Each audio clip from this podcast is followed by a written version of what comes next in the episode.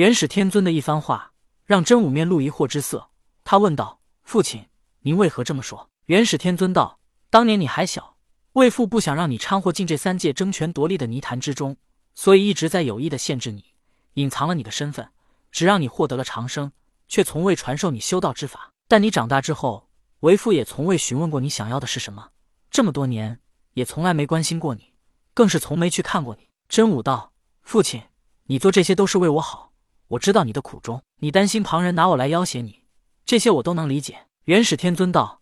你能理解为父的苦心最好，但是现在人间大乱，也正是建功立业的最好时机。所以今日召你前来，便是想让你自己做一个选择。如果你依旧想过这种闲云野鹤、自由自在的生活，为父也依旧满足你；但如果你想声名显赫，获得更多权势，为父也成全你。玄斗大法师是老子的儿子，所以老子不让玄斗大法师掺和什么封神大战，还把他带在身边修道。后来封神大战之后。老子知道天庭也是最稳定、最安全的地方，所以他这才让玄斗大法师前往天庭辅佐玉帝。老子的最终目的，依旧是不想让玄斗大法师掺和到他的争权夺利之中。老子有他的苦心，元始天尊也有他的苦心，只不过老子与元始天尊的做法不同。老子虽然隐瞒了玄斗大法师的身份，但却一直把他带在身边，而元始天尊做的更加隐蔽，至今无人知道真武是他的儿子。为了隐瞒真武的身份。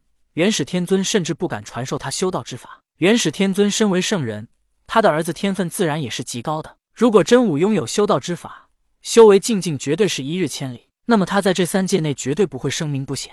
到那个时候，真武有了名，旁人便会探索他的来历。世上没有不透风的墙，到那时真武的身份虽然不会摆到明面，但一定会暴露。就如玄斗大法师一般，大家虽然都不说，但他的身份其实都心照不宣。而如果真武只是一个普通百姓，谁会闲得没事关注他呢？但是如今真武已经不是小孩子了，所以元始天尊想让他自己选择，而不是自己为他选择。不过元始天尊相信，有他在，真武只会享福，而不会受罪。听了元始天尊的话，真武道：“父亲，您是阐教教主，又是明洞三界的三清之首玉清道人，还是开天辟地的盘古化身，您的儿子怎能籍籍无名呢？”真武的一番话。元始天尊已经知道了他的选择。元始天尊哈哈大笑道：“你说的对，我元始天尊的儿子，在三界怎能籍籍无名呢？也罢，既然你想辉煌显耀，那为父就成全你。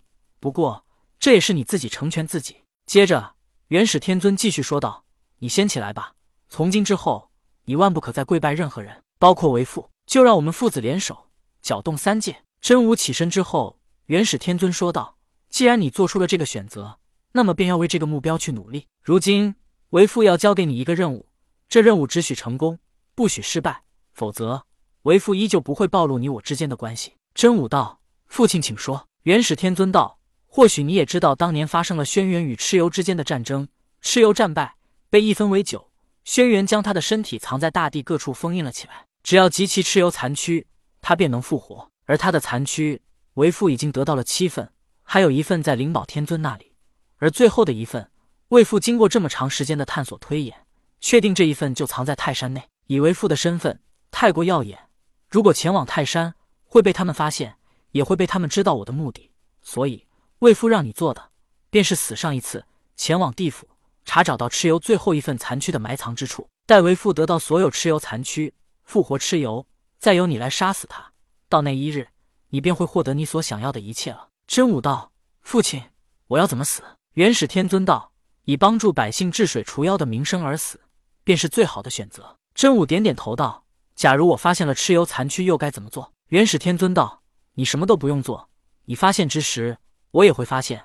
我只要以极快的速度，赶在他们之前得到蚩尤残躯，到那时，你我暴露父子关系也没什么妨碍了。只是在这之前，切不可暴露，否则你做什么，他们都会注意到你，你根本没机会找到蚩尤残躯。”真武再次点点头道。